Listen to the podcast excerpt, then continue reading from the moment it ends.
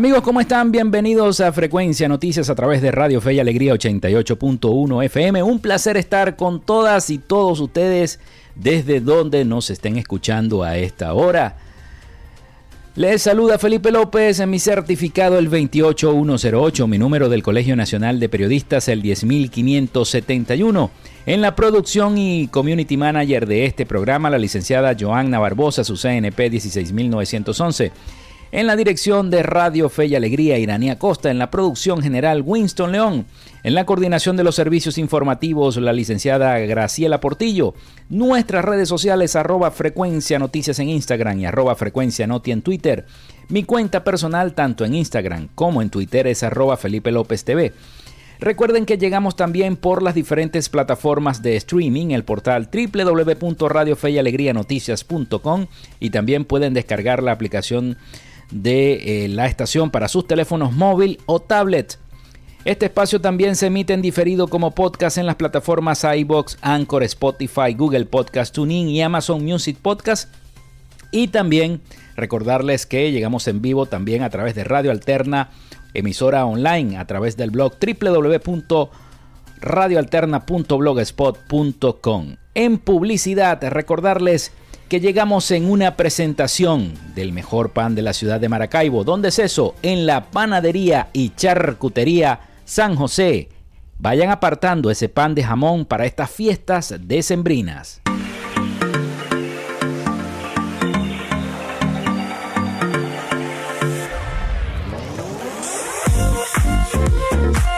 Si estás buscando el mejor pan de la ciudad para tu hogar o piensas en un emprendimiento de comida rápida y necesitas el pan de hamburguesa o perro caliente más sabroso de Maracaibo, en la panadería y charcutería San José te estamos esperando, con la mejor atención y el pan más caliente y delicioso. Tenemos para ti el pan francés, dulce, campesino, andino, el pan relleno de guayaba, las lambadas y las sabrosas quesadillas. También tenemos pastelería Estamos ubicados en el sector panamericano, Avenida 83 con calle 69, finalizando la tercera etapa de la urbanización La Victoria. Para pedidos, comunícate al 0414-658-2768. Panadería y Charcutería San José, el mejor pan de Maracaibo.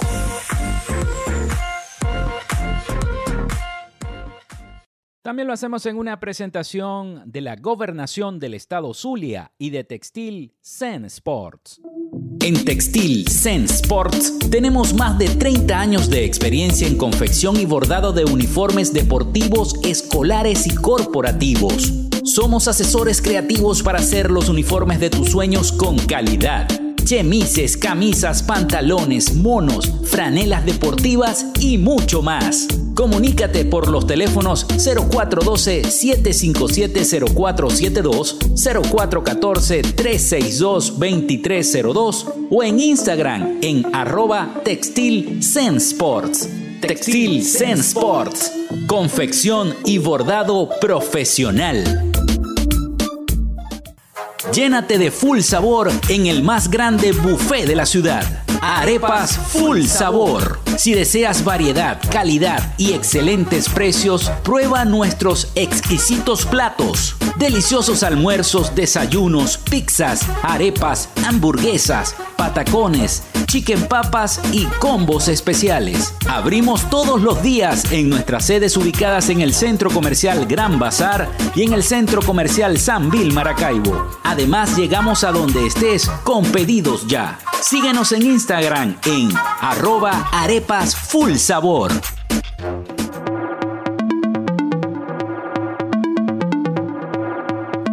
Gracias a la gente de Social Media Alterna hacemos posible la interacción tecnológica en redes. Si estás buscando quien te brinde asesoría o lleve las redes sociales de tu empresa o negocio, es momento de hacer el contacto con Social Media Alterna. Diseño de logos profesionales, community manager, diseño y administración de páginas web, podcast y radio online. Haz crecer tu negocio y la idea que tienes en mente en este momento. Llámalos al 0424-634-8306 o contáctalos en arroba social media alterna y establece ya un plan de contrato para llevar tus proyectos y productos profesionalmente en redes sociales. Recuerda, es Social Media Alterna.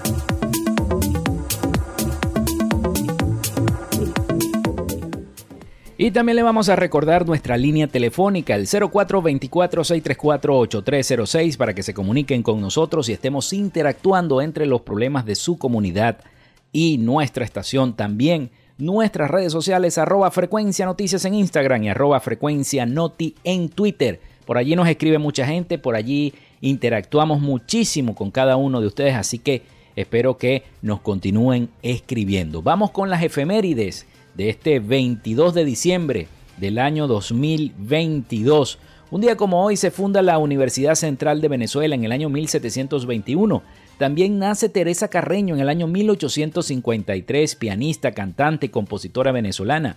Edward H. Johnson, inventor asociado de Thomas Edison, presenta en su casa de Nueva York el primer árbol de Navidad iluminado con electricidad. Eso fue en el año 1882, un 22 de diciembre también.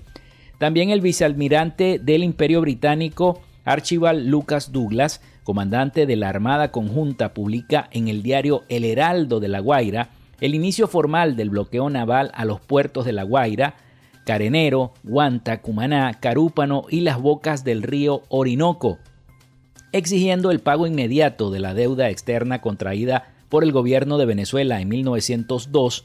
El bloqueo naval termina el 13 de febrero de 1903 con la firma del Protocolo de Washington. También se inaugura el Museo del Oro en Colombia en 1939.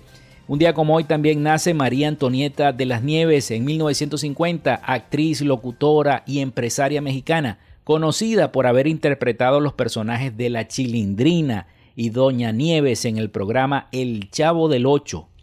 También nace y está de cumpleaños Viviana Givelli. Nació en 1965. Saquen la cuenta de la edad de Viviana Givelli, actriz, presentadora de televisión venezolana. El pelotero venezolano Alex Cabrera, jugador para los Tiburones de La Guaira, conecta el jonrón número 21 al pitcher derecho Daryl Thompson de Caribes de Anzuategui, batiendo así el récord de jonrones en una temporada de Baudilio Díaz en la Liga de Béisbol Venezolana en 1913. Bueno, esas fueron las efemérides de este 22 de diciembre del año 2022. Vamos con las noticias. Vaya que si hay noticias. Se ha vuelto un avispero la prácticamente la oposición venezolana. Unos dicen que sí van a eliminar el llamado interinato, otros dicen que no. Eh, muchas opiniones en contra sobre la situación del llamado interinato en Venezuela. Así que, bueno, en Venezuela, el diputados del Parlamento electo en el año 2015 sostienen que buscan acuerdos respecto a la reforma del instrumento legal que garantice la continuidad del llamado gobierno interino, liderado por, todos ustedes saben, por Juan Guaidó. Vamos a escuchar el siguiente informe de nuestros aliados informativos, La Voz de América.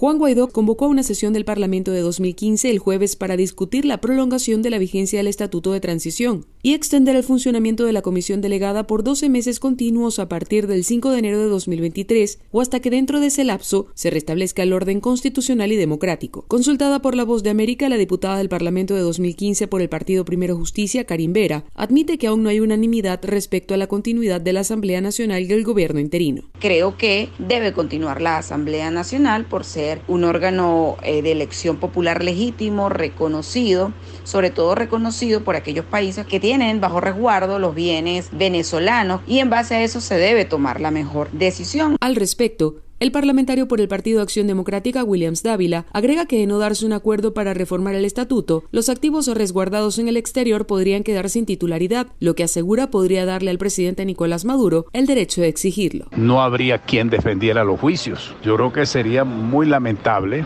que nosotros que hemos luchado por rescatar la institucionalidad por preservar los activos, terminemos de manera indirecta reconociéndoselo si nosotros tomamos, tomáramos una decisión de eliminar todo y por supuesto los activos quedarían sin protección y los juicios también quedarían desprovistos de una fuerza institucional que los respalde.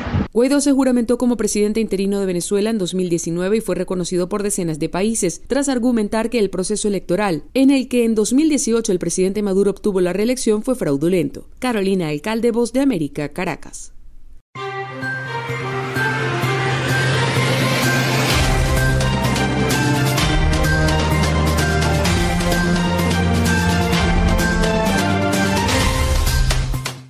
Bueno, pero precisamente Primero Justicia, Acción Democrática y Un Nuevo Tiempo proponen eliminar el gobierno interino de Guaidó o el llamado gobierno interino de Guaidó.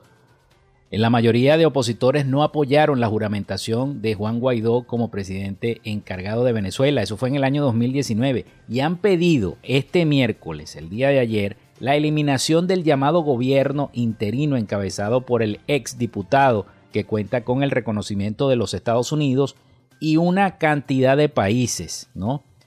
Y este, muchos de esos diputados, incluyendo Alfonso Marquina, el diputado Alfonso Marquina, en nombre de los 69 de los 112 diputados elegidos en aquel 2015, detalló que estas eh, instancias son las juntas creadas para tratar temas de la Estatal de Petróleos de Venezuela, la del Banco Central de Venezuela, y una comisión ejecutiva que se ocupará de asuntos relativos a la defensa de los activos en el exterior, los cuales están bajo el poder del llamado gobierno interino. Yo me imagino que esto forma parte de las negociaciones que se están dando eh, con el gobierno de los Estados Unidos y el gobierno del presidente Nicolás Maduro. Todas estas negociaciones forman parte de esta eliminación de este llamado gobierno interino. Vamos a escuchar el audio del diputado Marquina precisamente cuando hacía esta propuesta de la eliminación y estas condiciones. Vamos a escuchar. La propuesta sería la eliminación de todo el gobierno interino, a excepción de tres instancias que nos consideramos son necesarias para la defensa de los activos en el exterior. En primer lugar, se mantendría la Junta COT de PDVSA Holding en la empresa Citgo. En segundo lugar, la Junta COT del Banco Central de Venezuela. Y en tercer lugar, la comisión que se va a crear es una comisión ejecutiva que amplía sus funciones, no solo de comisión de administración del gasto, sino que también para la representación y la defensa de los activos de la República en el exterior. En segundo lugar, se mantendría la Asamblea Nacional solo para legislar en todo lo atinente a los temas que, que, vengan en la defensa y protección de los activos de la República en el exterior.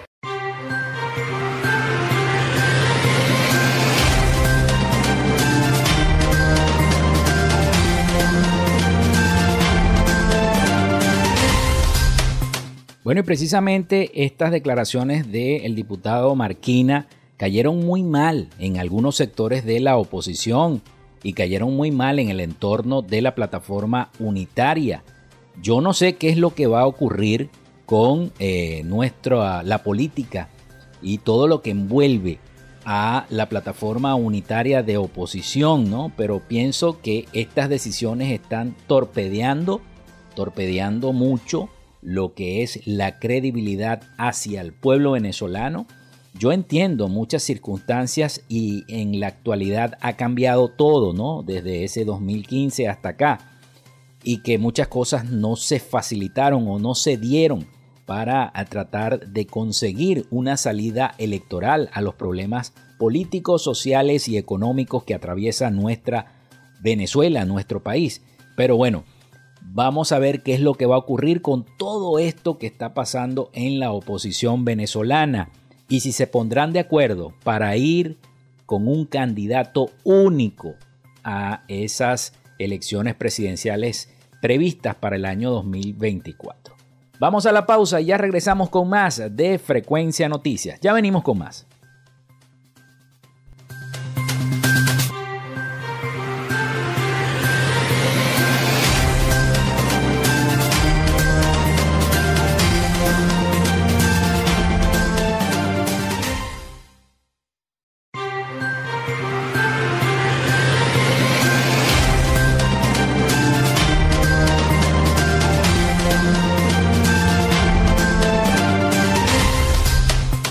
Seguimos con todos ustedes acá en Frecuencia Noticias a través de Radio Fe y Alegría 88.1 FM con toda la información.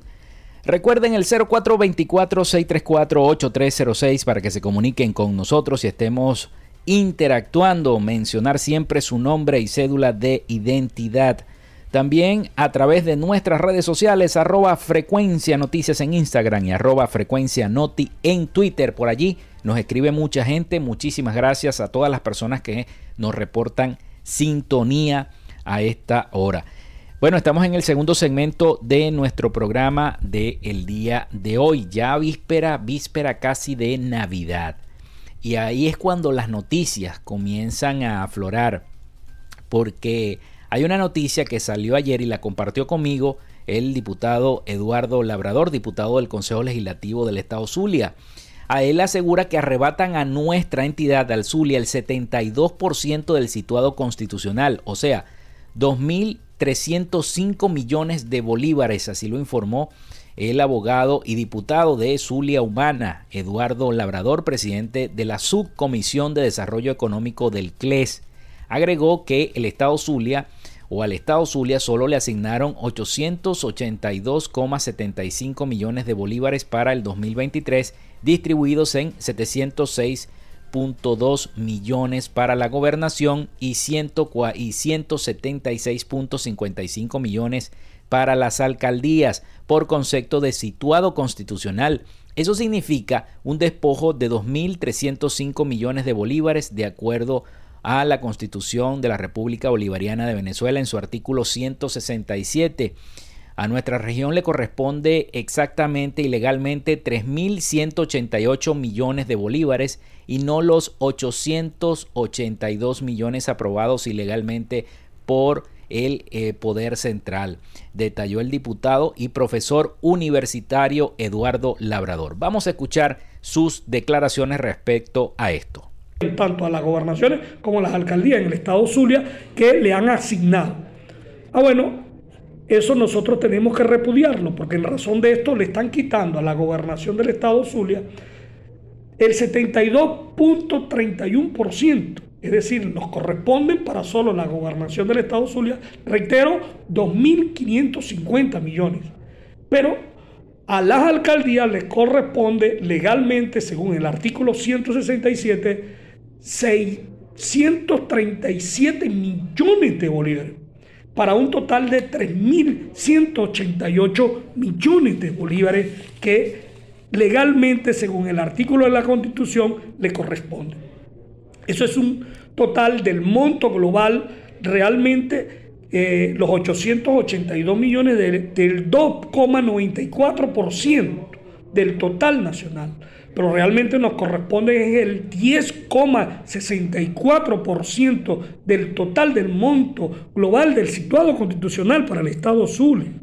Nosotros por supuesto que repudiamos y rechazamos la actitud de estos diputados de la Asamblea Nacional que no piensan en la salud del pueblo, que no piensan en la educación del pueblo zuliano, que le arrebatan y le despojan estos recursos porque creen que le van a hacer daño a un gobernante. No, le están haciendo daño a los venezolanos que hoy mueren en estos hospitales, a los niños que no pueden recibir una educación digna y por supuesto en general al pueblo que no tiene los recursos suficientes para hacer las inversiones necesarias para el desarrollo del Estado. Por esta razón, nosotros queremos repudiar y rechazar la aprobación del presupuesto de la nación, la ley de presupuesto de la República que despoja a los zulianos, a los venezolanos de una cifra significativa y que, por supuesto, del 72% del 72,32% a nivel nacional y al Estado Zulia del 72,31% nos despojan de los recursos para la educación, para la salud, para la inversión, para poder hacer el desarrollo en nuestro Estado. De tal manera que estos diputados de la Asamblea Nacional son indignos de merecer hoy la representación del pueblo zuliano. Le pedimos y le exigimos al gobierno nacional que le devuelva lo que le responde lo que le corresponde al Zulia, que le devuelva lo que hoy nosotros a través del situado constitucional, a través del artículo 167 de la Constitución nos corresponde. No le estamos pidiendo nada, le exigimos que de verdad transfiera los recursos necesarios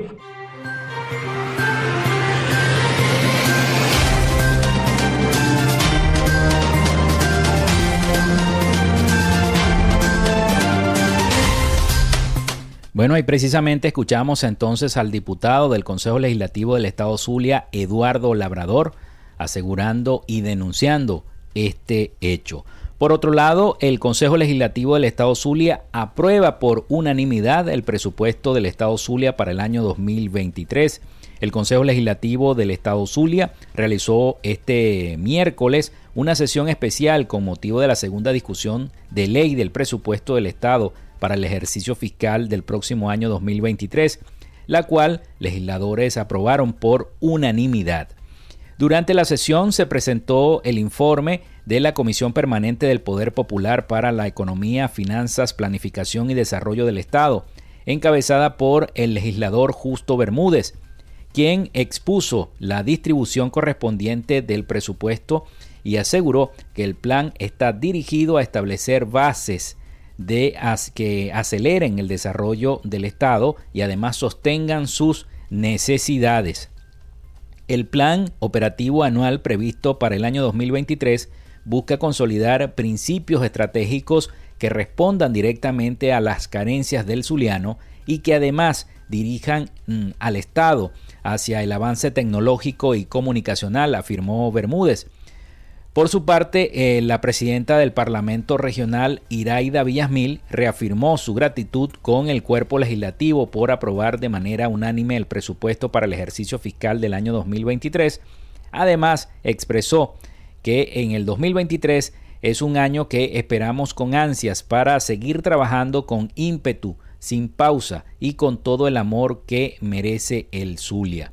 En la sesión estuvieron presentes eh, público en general y la secretaria de Administración y Finanzas de la Gobernación del Estado Zulia, María Antonieta Rincón. Así que bueno, ya el Consejo Legislativo del Estado Zulia aprobó por unanimidad el presupuesto para la entidad zuliana. Bueno, en otro orden de noticias y continuando con más información, esta vez de carácter comunicacional, de carácter de un derecho humano que es la libertad de expresión. En Venezuela, el año 2022 estuvo marcado por el cierre de emisoras de radio, evidenciando así el largo camino que queda por recorrer en materia de la libertad de expresión. Vamos a escuchar el siguiente informe de nuestros aliados informativos, La Voz de América.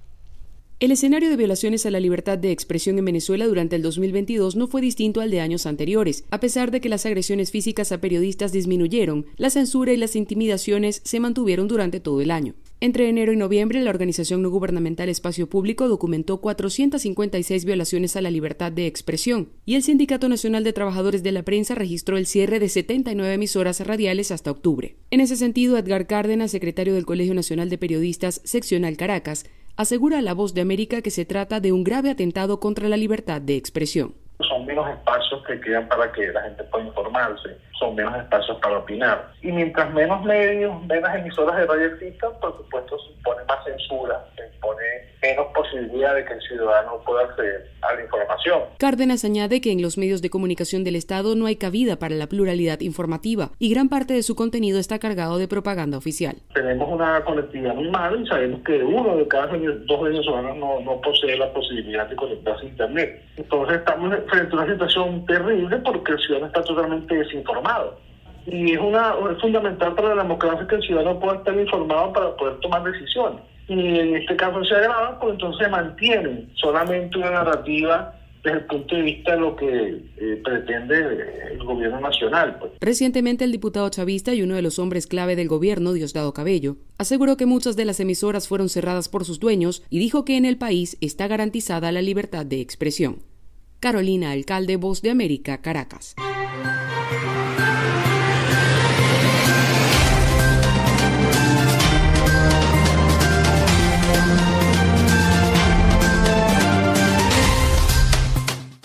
Bueno, y en otra información les tenemos que ahorristas en moneda extranjera aún esperan por el pago del extinto BOD. Todavía están en eso. Los ahorros de toda una vida perdidos por creer en un banco que simplemente les dio la espalda y aparte de eso desapareció. Fueron llegando paulatinamente sentados en una oficina, cada uno contó su historia de lo ocurrido con el BOD, la mayoría personas que trabajaron toda su vida y decidieron cambiar en divisas los bolívares. Por ejemplo, una señora de nombre Cira Cruz tiene un poco más de 60 años, empezó a notar la dificultad que tuvo para sacar un dinero, un dinero, perdón, en dólares por la muerte de un familiar. Y a partir de allí notó que no disponía de su dinero cuando lo necesitaba.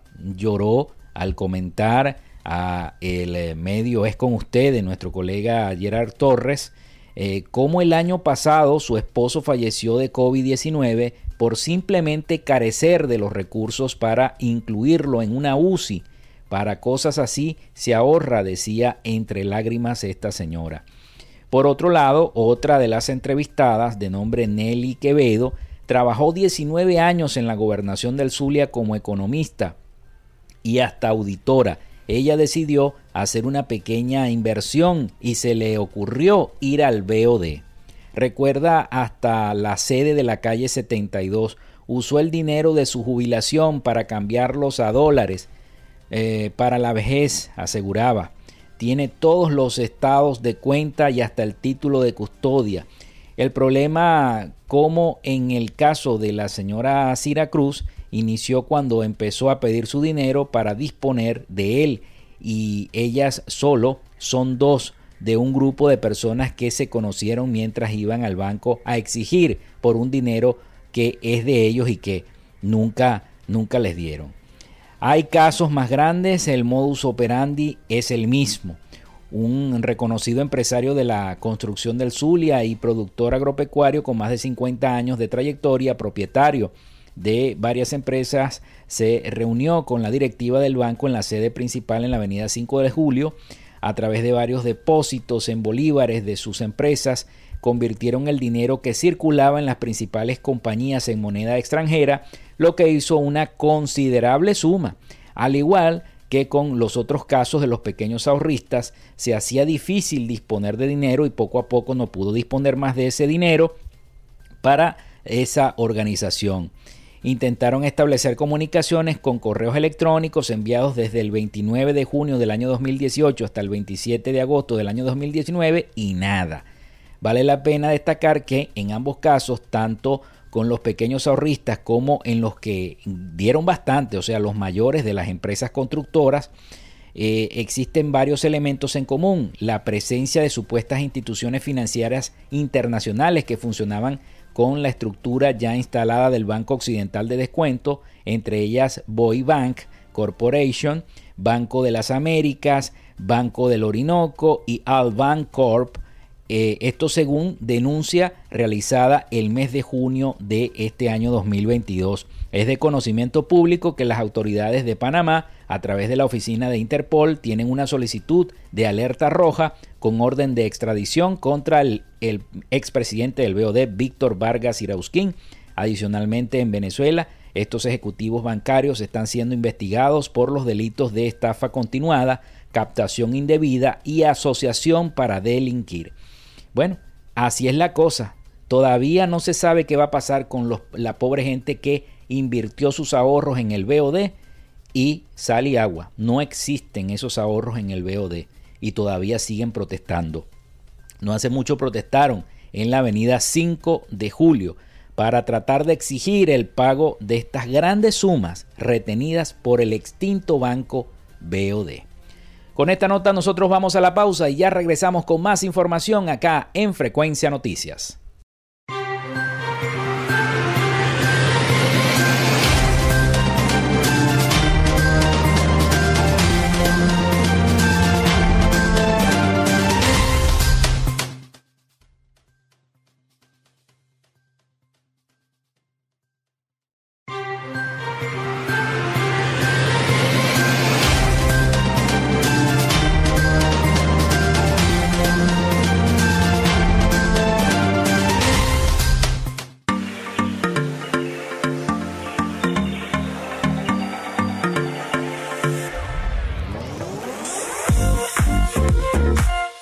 Estás buscando el mejor pan de la ciudad para tu hogar o piensas en un emprendimiento de comida rápida y necesitas el pan de hamburguesa o perro caliente más sabroso de Maracaibo, en la panadería y charcutería San José te estamos esperando con la mejor atención y el pan más caliente y delicioso.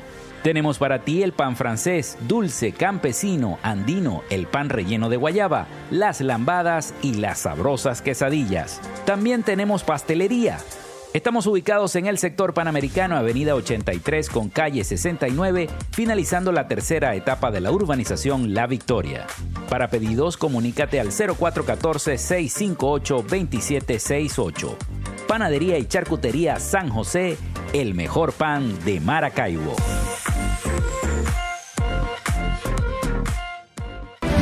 Luchamos por la prosperidad del sur. Y se trata de cumplir lo que se ofreció y la palabra que se empeñó. Volvió la esperanza. En apenas un año de gestión, podemos ver y sentir los resultados de trabajar con dedicación y afecto por el Zulia. La inmensidad de un esfuerzo para restablecer la confianza con innovaciones e imaginación. Atendiendo a la gente con la evolución de soluciones encaminadas hacia la grandeza la emoción de la fe y la esperanza en la renovación de un gentilicio alegre y orgulloso. Creemos en el futuro, impulsando las oportunidades para el crecimiento de la prosperidad. Es solo el comienzo de un brillante destino. Gobernación del Zulia. Esperanza es futuro. En Textil Sense Sports tenemos más de 30 años de experiencia en confección y bordado de uniformes deportivos, escolares y corporativos. Somos asesores creativos para hacer los uniformes de tus sueños con calidad chemises, camisas, pantalones, monos, franelas deportivas y mucho más. Comunícate por los teléfonos 0412-757-0472, 0414-362-2302 o en Instagram en arroba textil Sports. Textil. Confección y bordado profesional. Llénate de full sabor en el más grande buffet de la ciudad. Arepas Full Sabor. Si deseas variedad, calidad y excelentes precios, prueba nuestros exquisitos platos. Deliciosos almuerzos, desayunos, pizzas, arepas, hamburguesas, patacones, chicken papas y combos especiales. Abrimos todos los días en nuestras sedes ubicadas en el Centro Comercial Gran Bazar y en el Centro Comercial San Vil Maracaibo. Además, llegamos a donde estés con pedidos ya. Síguenos en Instagram en arroba arepas full sabor.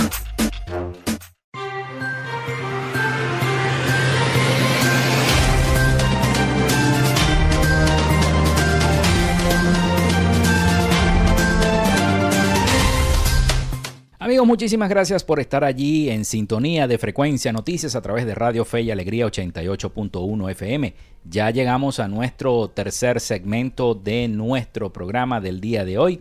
Muchísimas gracias a todas las personas que nos escriben a través de nuestras redes sociales arroba frecuencia noticias en Instagram y arroba frecuencia noti en Twitter. También a las personas que nos continúan escribiendo a través de la mensajería de texto al 0424-634-8306. Bueno, ya se acerca la temporada navideña, ya falta muy poquito para que nazca el niño Jesús, este 24 y 25 de diciembre, así que bueno, estamos pendientes y estén pendientes a toda la programación que les tiene preparado nuestra estación Radio Fe y Alegría, Gaita, Fiesta, Guaracha, para que entonces celebremos la Navidad y ese compartir en familia con lo poco o lo mucho que tengamos, porque sabemos cómo está la situación del país, sabemos que cada quien tiene una situación independientemente de donde se encuentre y muchos no están con sus seres queridos, muchos están esperando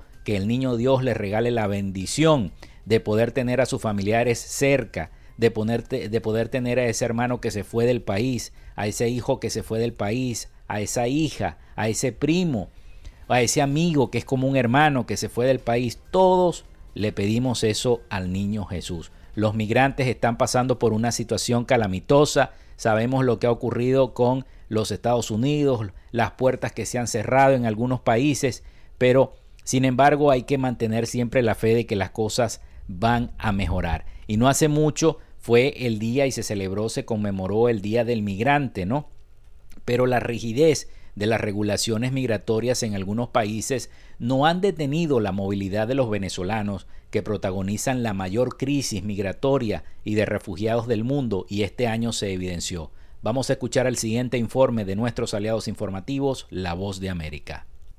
Los venezolanos enfrentan cada vez más dificultades para migrar e investigadores coinciden en que los hechos que ocurrieron este año fueron determinantes. La implementación de medidas migratorias que han afectado fuertemente la movilidad de los migrantes, entre ellas la solicitud de visas por parte de Costa Rica y México, modificó la dinámica de los venezolanos que buscaban llegar a Estados Unidos, como expone Alexander Campos, sociólogo y miembro del Centro de Investigaciones Populares. Activó fuertemente la migración vía la porque si tenías que eh, usar una visa, pues para México, pues obligaban a, eh, los venezolanos a hacer eh, la migración a pie. Dio tanto que nos convertimos en eh, los principales migrantes del Darién. Si bien el paro humanitario para 24.000 venezolanos anunciado por el Departamento de Seguridad Nacional de Estados Unidos que implica la expulsión de quienes intenten cruzar la frontera de manera ilegal, generó un estancamiento en el flujo migratorio, a juicio de Alexander Campos, lo más probable es que en 2023 se reactive esa movilidad. Lo más probable es que baje un poco la movilización, no se va a detener, pero especialmente la movilización de los jóvenes va a seguir hacia Estados Unidos, va a seguir hacia México, va a seguir hacia Europa y este, en mayor medida va a seguir hacia el sur. Según el Servicio Nacional de Migración de Panamá, más de 100.000 venezolanos cruzaron la selva del Darién entre enero y noviembre. La cifra comenzó a descender tras la medida migratoria implementada por Estados Unidos el 12 de octubre. Actualmente se registran más de 7 millones de migrantes y refugiados venezolanos en el mundo, y según la encuesta de condiciones de vida de la Universidad Católica Andrés Bello, no se vislumbra un proceso migratorio masivo de retorno debido a que en el país no están dadas las condiciones. Carolina Alcalde, Voz de América, Caracas.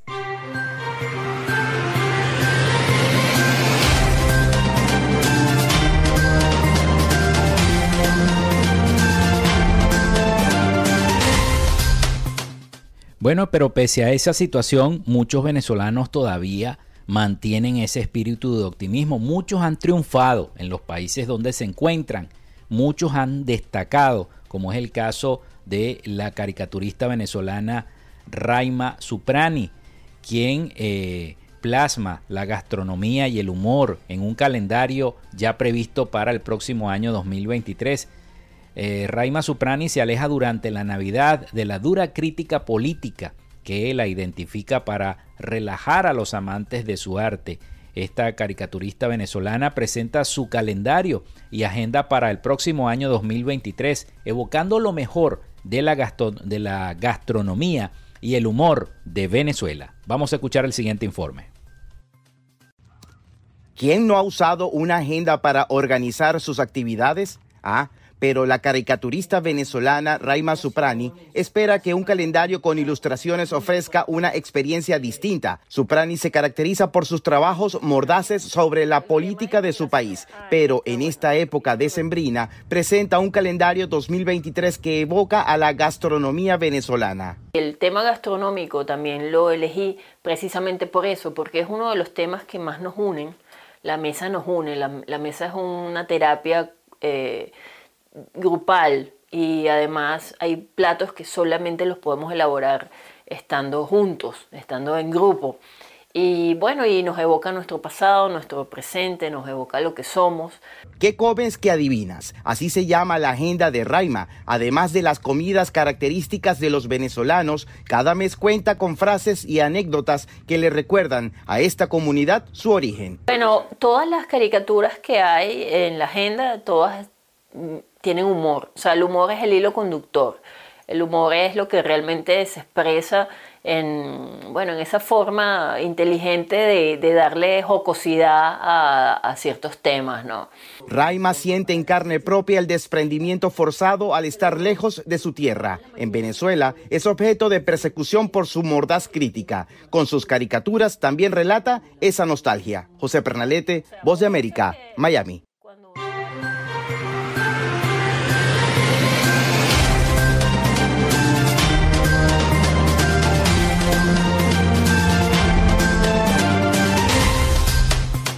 Bueno, actualmente el sueldo mínimo se ubica en 8.1 dólares al mes, un monto que se ha reducido desde marzo pasado cuando fue establecido en 29,68 dólares debido a la depreciación de la moneda local frente a la estadounidense. La secretaria de organización del sindicato del Instituto Nacional de Parques sin Parques, Marlene Sifontes, dijo a la agencia internacional EFE que el Ejecutivo está en mora con los trabajadores que cobran un salario inexistente de hambre. Señaló que con las últimas alzas del dólar, el salario de los trabajadores públicos que cobran en bolívares ha perdido valor frente a la divisa estadounidense, que se usa para fijar los precios y tarifas de la mayoría de los bienes y servicios en el país ante la constante devaluación de la moneda local, que como lo es el bolívar. El salario mínimo y las pensiones fijadas en 130 bolívares en marzo pasado han sufrido una caída del 72% frente a la divisa estadounidense, con lo que estos ingresos se hunden aún más por debajo del umbral de la pobreza extrema por rango de ingresos que establece el Banco Mundial, que es de 1,90 dólares al día, al ser de 0,27 dólares diarios. En ese sentido, el dirigente sindical de hospitales y clínicas de Caracas, eh, Mauro Zambrano, recordó que desde marzo no hay un ajuste salarial. Por tal motivo, dijo que queda en evidencia que eh, los aumentos del ingreso no son la causa de la inflación, que acumula hasta noviembre una tasa de 195,7% según las estimaciones. Así que bueno, esta nota asegura que sindicalistas exigen un aumento del salario mínimo en Venezuela. Exigieron al gobierno del presidente Nicolás Maduro que apruebe un incremento del salario mínimo en este instante. Pero bueno, todos sabemos lo que puede ocurrir, dispararse aún más el dólar, el dólar, perdón, que pase de 20 y bueno, y mucha gente seguirá entonces emigrando de nuestro país, una situación difícil. Por allí venimos entonces con más información. Vamos a la pausa y regresamos con más acá en Frecuencia Noticias.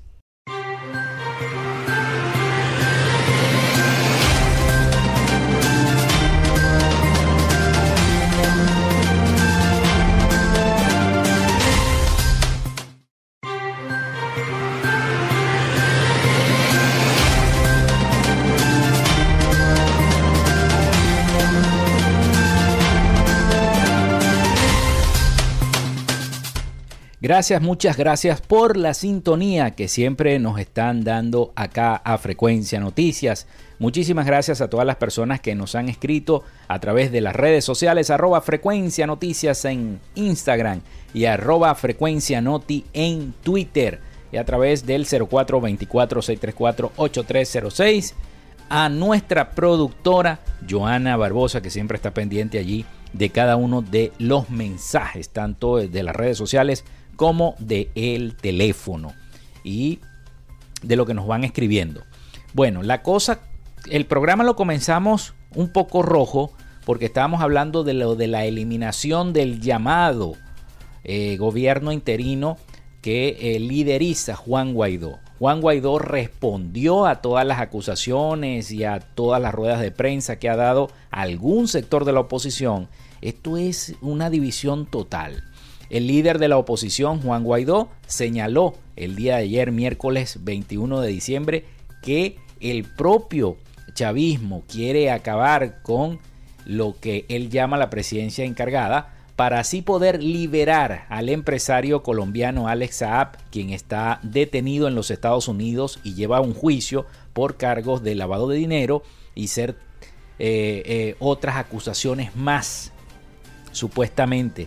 Ayer la defensa de Saab y la Fiscalía de Estados Unidos comparecieron en la última audiencia ante el juez que lleva el caso sobre el supuesto estatus diplomático del empresario colombiano, quien fue detenido, como todos sabemos, en Cabo Verde en el año 2020 y fue extraditado en octubre del año 2021 por ese país a los Estados Unidos, hecho que generó la suspensión del diálogo entre el eh, oficialismo eh, y la oposición o la plataforma eh, de la oposición en México. Ustedes sabrán y se deben acordar de eso. El juez Robert M. Escola señaló que tendrá una decisión antes del final de la próxima semana. Para este jueves 22, el día de hoy, del mes en curso, se tiene previsto una sesión de la Comisión Permanente de la Asamblea nacional electa en el año 2015, donde el propio Guaidó propuso reformar el estatuto, el llamado estatuto de transición democrática y extender esa, ese interinato.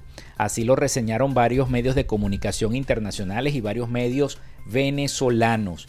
Y es lo que dice, es eso, asegura el político Guaidó, que el chavismo busca confundir a la comunidad internacional nombrando eh, como diplomáticos eh, al referirse a Saab en, varias imágenes de él a través de sus redes sociales, según lo asegura la, varias agencias internacionales de noticias y los medios locales venezolanos. Así que bueno, esto es un dime y direte de un sector de la oposición y de otro sector de la oposición, porque los alacranes son aparte. Esto es la, la llamada plataforma unitaria o el grupo G4 o como lo quieran llamar. Por eso es que lamentablemente si no se ponen de acuerdo, si no existe un acuerdo común entre todas las partes, entre todos los sectores, porque unos quieren ir de frente con la negociación y otros no, entonces imagínense, está en la parte radical también del ala de María Corina Machado. Es una situación muy difícil. Vamos a ver cómo va a ser este año 2023 con esas elecciones primarias para escoger un solo candidato a la presidencia de la República por parte de la plataforma unitaria de la oposición venezolana. Así están las cosas. Pero por ahora nos vamos a Miami. Vamos a ver qué nos tiene nuestro corresponsal Rafael Gutiérrez Mejías con las principales noticias de Latinoamérica y el Caribe. Adelante, Rafael. Noticias de Latinoamérica. El presidente de Rusia, Vladimir Putin, felicitó a Luis Ignacio Lula da Silva por la victoria en las elecciones presidenciales brasileñas y confió en el desarrollo de los lazos estratégicos entre ambos países, informó el Kremlin. Durante la conversación telefónica con el presidente electo de la República Federativa de Brasil, Luis Ignacio Lula da Silva, Putin lo felicitó por la victoria en las elecciones y le deseó éxito en sus labores estatales, señala el comunicado oficial. La nota agrega que ambas partes mostraron su seguridad de que la cooperación estratégica entre Rusia y Brasil, que integran en otros países el grupo BRICS, continuará fortaleciéndose en varios ámbitos. Putin y Lula también confiaron en consolidar los lazos en el BRICS y en el marco de la participación en organizaciones internacionales. El líder progresista brasileño ganó los comicios presidenciales en su país el pasado octubre tras recibir más de la mitad de los votos en la segunda vuelta de las elecciones en la que se impuso a Jair Bolsonaro. El alto comisionado de las Naciones Unidas para los Derechos Humanos, Walker Shark, manifestó su profunda preocupación porque en Guatemala se siguen socavando el poder judicial y criminalizando a funcionarios judiciales, luego de una condena a una ex fiscal anticorrupción. A su vez, llamaron a las autoridades guatemaltecas a fortalecer y garantizar la independencia del sistema de justicia y combatir la corrupción. La ex fiscal Virginia La Parra fue sentenciada la semana pasada por abuso de autoridad tras haber denunciado a un juez que filtró información y condenada a cuatro años de prisión porque según el fallo no tenía autoridad para denunciar al magistrado. La ex fiscal ha dicho que tanto la acusación como la condena fueron una venganza por haber investigado casos de corrupción de alto impacto y haber colaborado con la Comisión Internacional contra la Impunidad en Guatemala, un ente de las Naciones Unidas que durante 12 años desarticuló grupos de crimen organizado incrustado en el Estado. La parra que lleva nueve meses en prisión fue declarada presa de conciencia por Amnistía Internacional que pidió su libertad. La víspera, Peter Stano, portavoz de Asuntos Exteriores de la Unión Europea, dijo que la sentencia contra la Parra es profundamente preocupante en medio del deterioro del Estado de Derecho, intimidación continua, acciones ilegales contra jueces, abogados y fiscales independientes. En el mismo sentido se pronunció el Departamento de Estado de los Estados Unidos.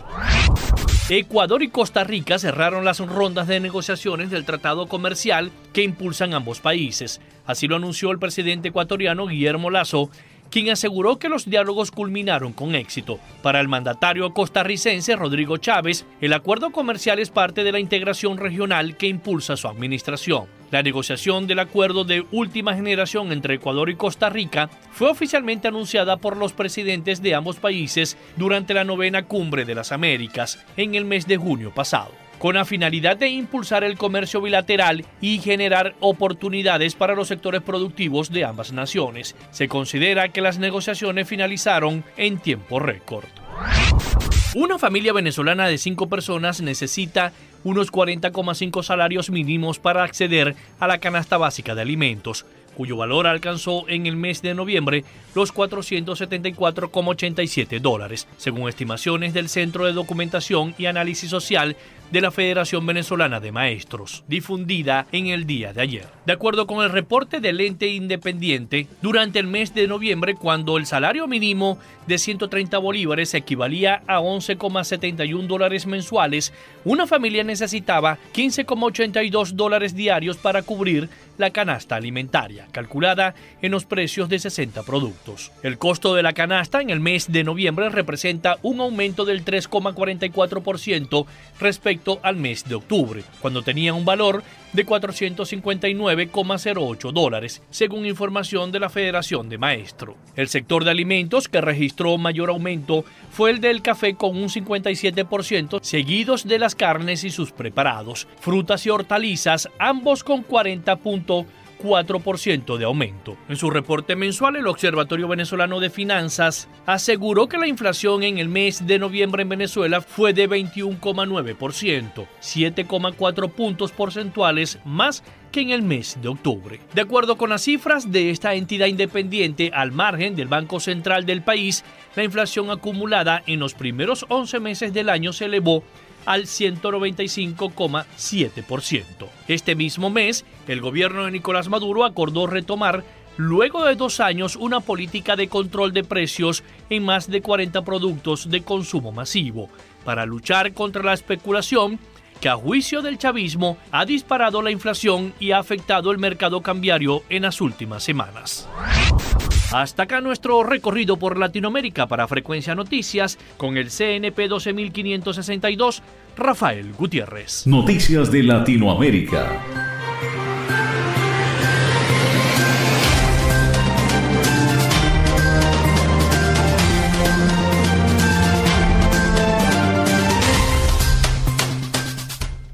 Muchísimas gracias a nuestro corresponsal Rafael Gutiérrez Mejías con las principales noticias de Latinoamérica y el Caribe, llevándonos toda esa información. Gracias Rafael, como siempre consecuente con nuestro programa. Bueno, sigue la violencia generalizada en nuestro estado Zulia, no solamente secuestro, el secuestro del chino que se llevaron allá en Cabimas, en la costa oriental del lago, sino también que el día de ayer lanzaron una granada contra una empresa de alimentos en San Francisco. Siguen este tipo de extorsión que les hacen. Un nuevo atentado terrorista se produjo en el estado Zulia. Esta vez el blanco fue una empresa de alimentos ubicada en el sector Camurí de El Bajo, donde unos delincuentes lanzaron una granada que explotó sin dejar graves consecuencias. La información se desprende de lo reportado por la policía del municipio San Francisco Polisur a través de sus redes sociales.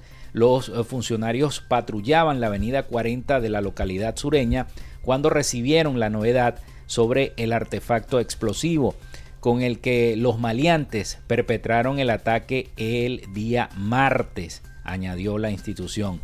La comisión se desplazó hasta la empresa de alimentos La Oriental situada en Camurí para constatar la situación. Los uniformados fueron abordados por el vigilante y el jefe de mantenimiento de la empresa, quienes explicaron que dos sujetos a bordo de una motocicleta color azul lanzaron el artefacto explosivo que estalló en el área interna de la planta de alimentos, pero que no había ninguna persona afectada a causa de la explosión, precisó Polisur. Los oficiales sureños permanecieron en el sitio del hecho para resguardar la escena hasta la llegada de los detectives del Cuerpo de Investigaciones Científicas, Penales y Criminalísticas, el CICPC, adscritos a la Dirección de Contraextorsión, Delegación Maracaibo, para la recolección de las evidencias correspondientes. Efectivos de la Dirección de Investigaciones Penales y de la Dirección Antiextorsión y Secuestro del Cuerpo de Policía Nacional Bolivariana acompañaron el procedimiento relacionado con la granada, dijo Polisur a través de sus redes sociales. Son cosas que están ocurriendo en la entidad eh, maravina y zuliana nuevamente. Nuevamente. Otra vez esta, este tipo de situación, quizá para tratar de extorsionar a los dueños de la empresa para que les paguen un dote, una vacuna o algo por el estilo.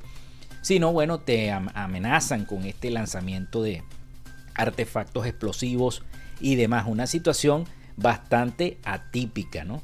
Que vive el zuliano. Bueno, y otros que viven una situación atípica es usted que me está escuchando y los que me están escuchando. Los juguetes más solicitados en estas navidades para este 24 de diciembre. Las jugueterías comienzan a registrar mayor cantidad de ventas. La gente desesperada a última hora comprando los juguetes ya cuando están más caros, debieron de hacerlo temprano, muchísimos meses atrás y esconderlo y ya está. O meterlo en la casa del vecino o qué sé yo. Pero los productos más caros, bueno, las Barbies que están alrededor de los 40 dólares. ¿ah? Y, los, y los carritos estos que son eléctricos, nada más los, los peluches entre 15 y 20 dólares. Los dinosaurios entre 30 y 50 dólares. Los Legos, los Legos entre 20 y 40 dólares. Imagínense ustedes, ¿no? Los carritos Monster Truck, esos carritos que parecen 20 dólares el estuchito de, carritos. O sea, una situación y una bicicleta ni hablar. Los juguetes están costosísimos y están por las nubes. Bueno, así mismo es. Bueno, señores, nosotros hemos llegado al final. Se nos acabó el tiempo de otra frecuencia noticias. Hasta aquí nos trajo el río. Laboramos para todos ustedes en la producción y community manager, la licenciada Joanna Barbosa, su CNP 16911. En la dirección de Radio Fe y Alegría, Iranía Costa. En la producción general, Winston León. En la coordinación de los servicios informativos, la licenciada Graciela Portillo. Y en el control técnico y conducción, quien los acompañó durante esta hora, Felipe López. Mi certificado, el 28108. Mi número del Colegio Nacional de Periodistas, el 10571. Nos escuchamos mañana a partir de las 11 de la mañana por este mismo dial acá en Frecuencia Noticias. Tengan todos un feliz día.